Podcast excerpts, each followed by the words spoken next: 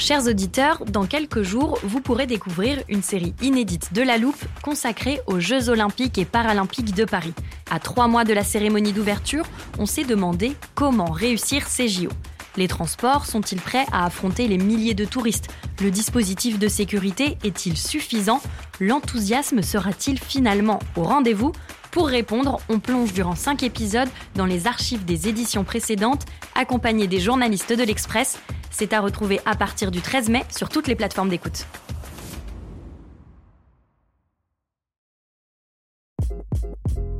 Hi, this is Craig Robinson from Ways to Win, and support for this podcast comes from Invesco QQQ, the official ETF of the NCAA. The future isn't scary. Not realizing its potential, however, could be. Just like on the recruiting trail, I've seen potential come in many forms as a coach. Learn more at Invesco.com slash QQQ. Let's rethink possibility. Invesco Distributors, Inc.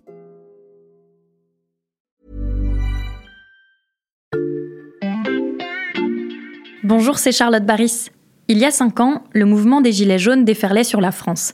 À l'occasion de cet anniversaire, La Loupe vous propose une série de témoignages pour raconter comment la vie démocratique a été déstabilisée par cette mobilisation. À l'épreuve des Gilets jaunes, c'est une série réalisée par Jules Cro et produite avec Mathias Pengili et Léa Bertrand. Bonne écoute!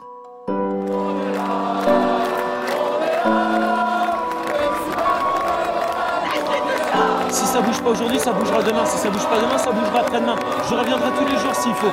Un samedi de guérilla urbaine, rythmé par les coups de semonce.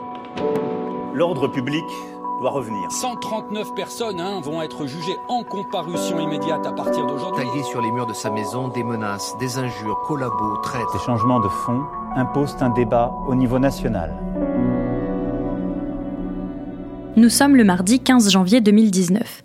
Emmanuel Macron débarque à Grand-Bourterould, commune de moins de 4000 habitants au cœur de la Normandie. Dans le gymnase, installé en cercle, 600 maires normands l'attendent de pied ferme. Les échanges vont durer plus de 6 heures et tous les sujets y passent. L'ISF, les 80 km/h, le pouvoir d'achat, les services publics, les retraites. Moi, je ne vais pas parler longtemps parce que l'objectif, c'est surtout de vous entendre. Et de manière très libre. S'il y a des questions, j'y répondrai. J'ai tout mon temps à la fois sur vos préoccupations euh, en tant que maire, élu de la République, les difficultés que nous avons aujourd'hui, mais aussi les solutions pour s'en sortir. Ce jour-là, le président de la République lance le grand débat, une de ses promesses pour répondre à la colère des Gilets jaunes. Durant plusieurs semaines, il va parcourir la France à la rencontre des maires. Chacun doit faire remonter les doléances de ses administrés pendant que le président écoute et prend des notes. Vous l'aurez donc peut-être compris, pour ce quatrième volet de notre série à l'épreuve des Gilets jaunes, nous allons donner la parole à un jeune maire, récemment élu à l'époque, que le mouvement a marqué. Épisode 4, ce sont les maires qui ont aidé l'État.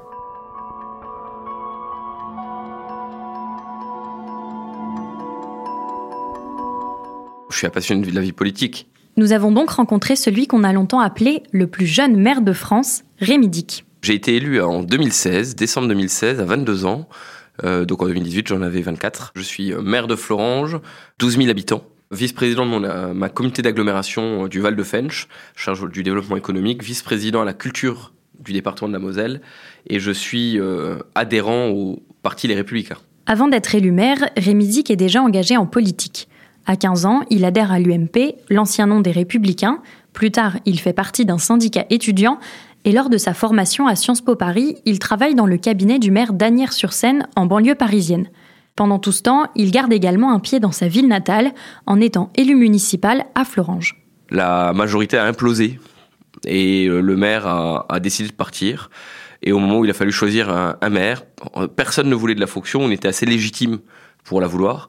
Et donc ils ont voulu, euh, pour changer l'image de Florange, connue pour euh, une vision un peu misérabiliste de l'histoire, ils ont euh, décidé du côté du conseil municipal de faire confiance à un jeune pour changer l'image et faire du marketing territorial, marketing politique sur le nom de la ville grâce à la politisation du maire, j'allais dire ça comme ça. Euh, et donc ils ont fait le choix de, à l'époque, ce qui était le plus jeune maire de France. Ça m'a collé un peu à la peau, euh, ce qui est positif en soi. Au début, on est très humble dans la fonction de maire parce qu'on a peur de faire une erreur. On a 22 ans, on se dit qu'on connaît rien. J'avais l'avantage par rapport à la plupart de mes collègues qui avaient 40 ou 50 ans d'avoir fait des finances locales, du droit des finances locales, d'avoir une vision théorique et une formation qui permettait de comprendre à peu près les référentiels et de pouvoir discuter avec les fonctionnaires, j'allais dire à armes égales, ce qui n'est pas toujours le cas des élus mais on, on, commence la fonction en étant très humble pour ne pas faire de bêtises politiques, on va dire ça comme ça. Donc c'était beaucoup d'observations les deux premières années. La seule chose, c'est euh, une ville, euh, une ville qui a été marquée par euh, par cette affaire des hauts fourneaux de 2012. ArcelorMittal confirme la fermeture définitive des hauts fourneaux de Florange. 629 salariés sont concernés. La volonté véritablement de mettre fin à cette dynamique post-apocalyptique et euh, faire en fait de Florange une vraie ville euh, ressource pour le territoire, puisque la réalité de notre territoire, c'est qu'on est à 15 km de la frontière luxembourgeoise, qu'aujourd'hui on a des territoires qui a des fonciers euh, énormes. Je pense qu'aujourd'hui on, a réussi à cranter le fait qu'on est l'une des villes les plus optimistes du territoire. et on a marqué ça avec les élus, de rajeunir cette image de la ville de Florange et de montrer qu'on avait des ressources, des moyens, des finances, qu'on pouvait faire des choses et qu'on avait surtout des belles perspectives. Dès le début de son mandat et au contact de ses administrés de Florange, Rémi Digue voit monter une grogne, celle qui mènera fin 2018 au mouvement des Gilets jaunes. On sentait qu'il y avait, euh, quand on en discute avec euh, la population, on discute avec les parents, euh, on discute avec la famille, on discute avec les gens, on sentait l'énervement j'ose le dire, mouvement généralisé, un ras-le-bol généralisé, je pense, qui était surtout lié au mépris permanent de classe qu'on a systématiquement entendu au début du mandat d'Emmanuel Macron. Je traverse la rue, je vous en trouve, ils veulent simplement des gens qui sont prêts à travailler. Et une gare, c'est un lieu où on croise. Les gens qui réussissent et les gens qui ne sont rien. Je ne céderai rien, ni aux fainéants, ni aux cyniques, ni aux extrêmes. Le Gaulois, réfractaire au changement. Voilà, il y avait une succession de, de, de mots un peu humiliants de quelqu'un qui était très en hauteur, et euh, qui ne cherchait pas à comprendre la problématique des gens. Et effectivement, quand euh, ça a émergé chez nous de manière un petit peu subtile d'abord, parce que euh, on a dans les villes du Thionvillois, c'est pas vraiment dans la ville centre de Thionville, mais sur des ronds-points, on a eu des successions. Florent a été touché qu'au bout d'une semaine, où il y a un comité Gilets jaunes qui s'est organisé, mais ça a pris une semaine, dix jours peut-être, pour que le comité Gilets jaunes se mette en place.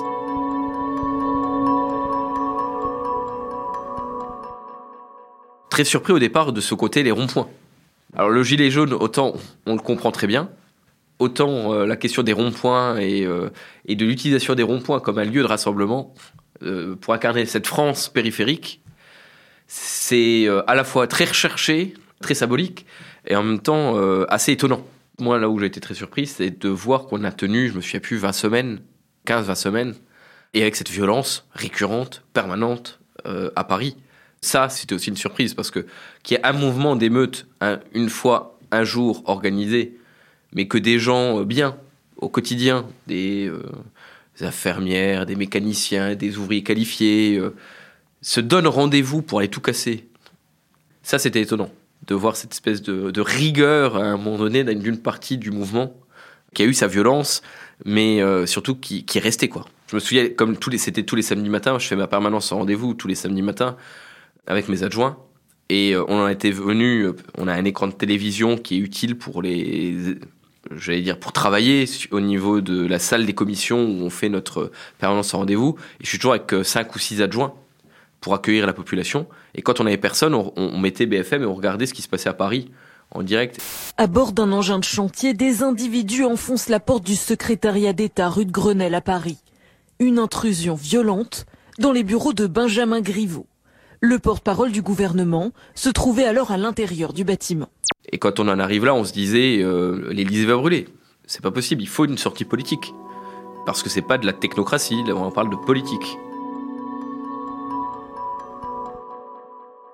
On avait des gens à Florange, en tout cas, qui étaient respectueux de la mairie, qui étaient respectueux des élus locaux, qui acceptaient le principe, euh, voilà, qu'il fallait pas tout brûler, et on n'avait pas des émeutiers. Par contre, ils auraient été capables, je pense, d'aller sur les Champs-Élysées en mode émeutier.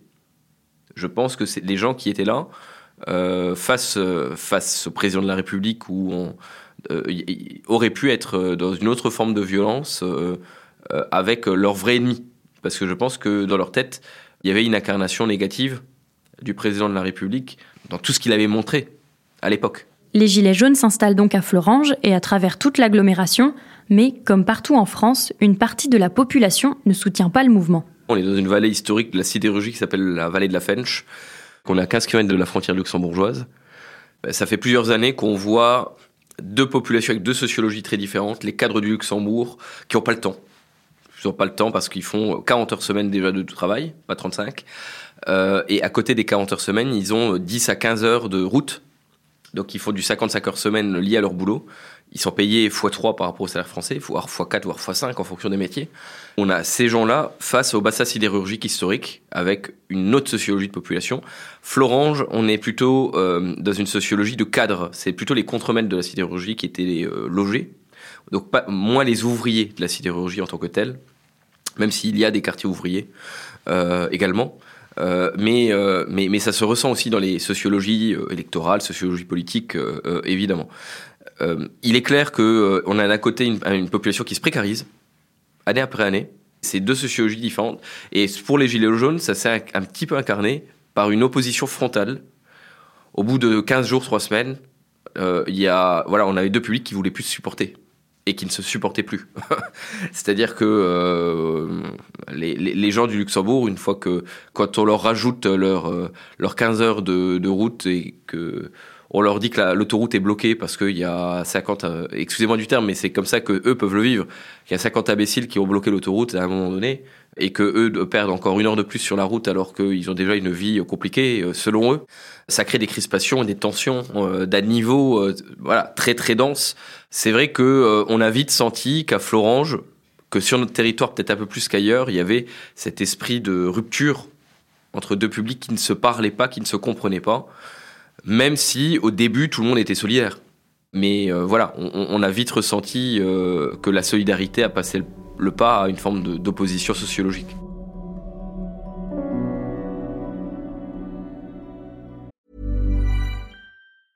It's that time of the year. Your vacation is coming up. You can already hear the beach waves, feel the warm breeze, relax, and think about work. You really, really want it all to work out while you're away. Monday.com gives you and the team that peace of mind. When all work is on one platform and everyone's in sync, things just flow wherever you are. Tap the banner to go to Monday.com.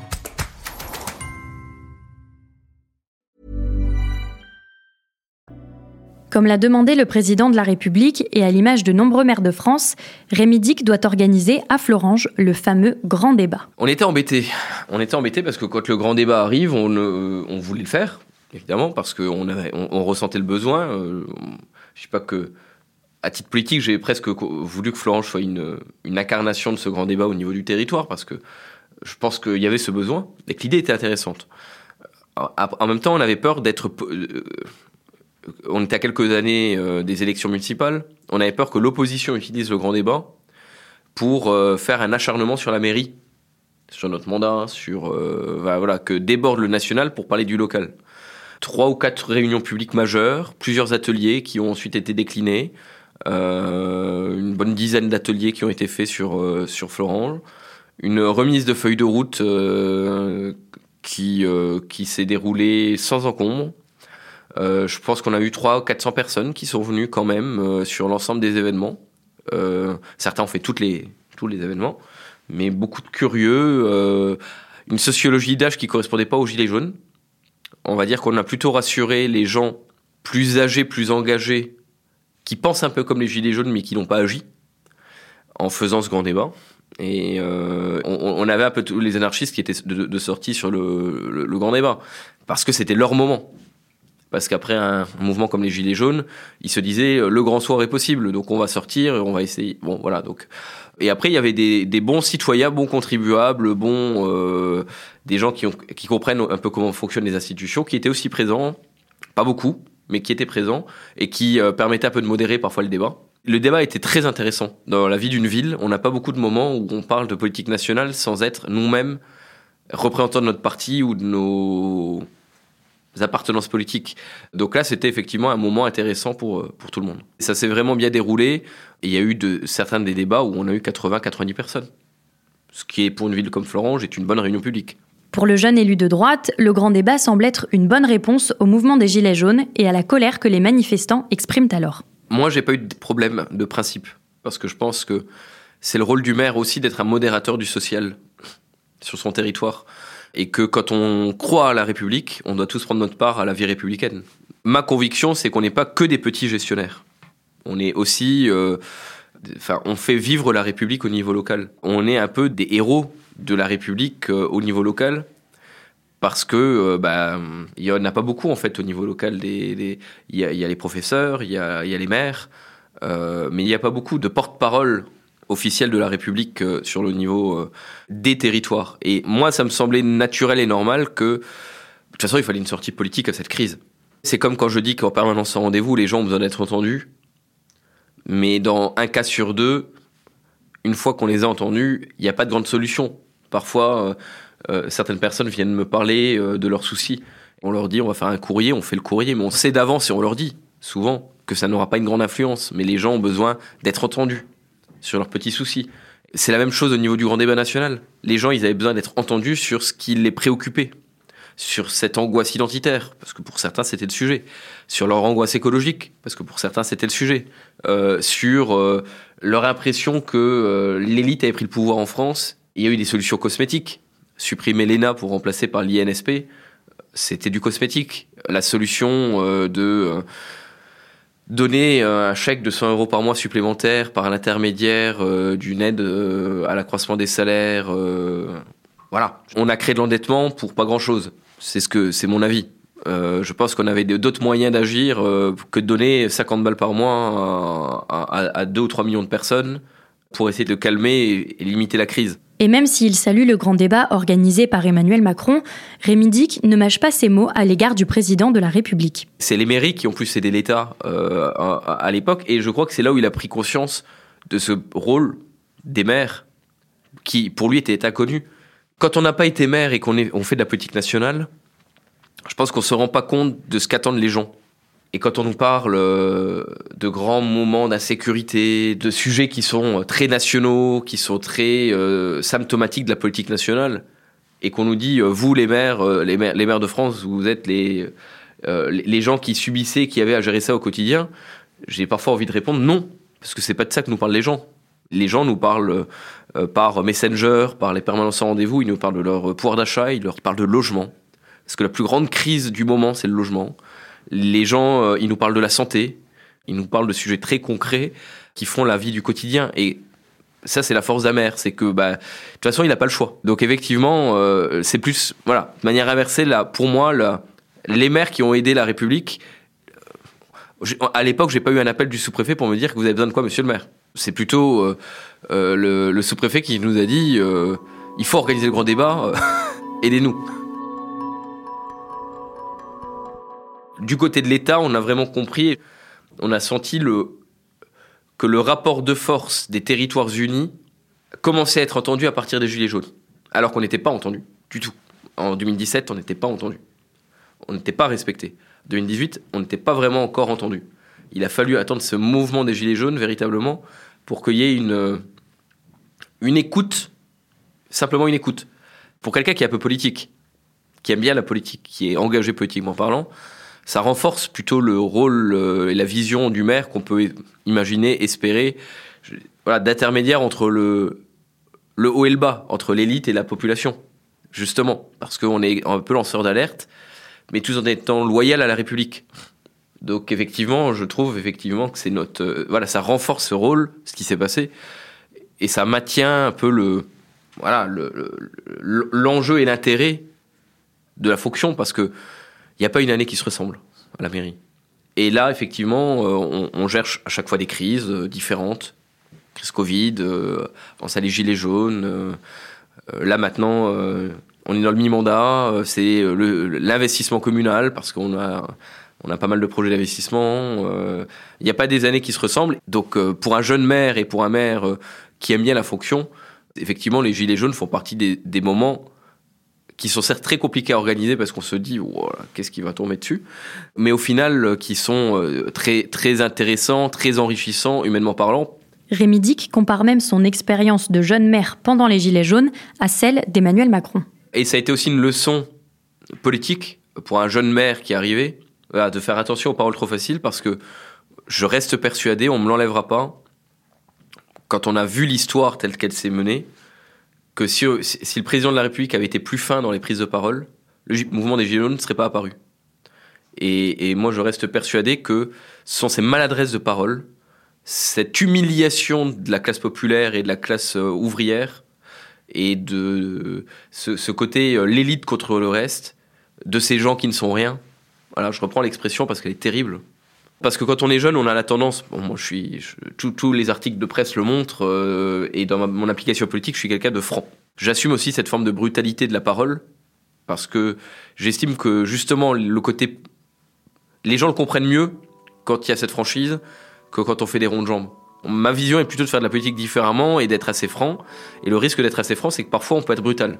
Et qu'on peut parfois amener vers cette humiliation de la population. Et moi, ça a plutôt été une leçon politique les gilets jaunes, ne, attention, ne tombons pas dans l'excès d'un Emmanuel Macron qui arrive, qui lui-même jeune dans sa fonction de président de la République n'a pas les codes et euh, finit par se mettre à dos le pays parce qu'il a humilié euh, une grosse partie de la population.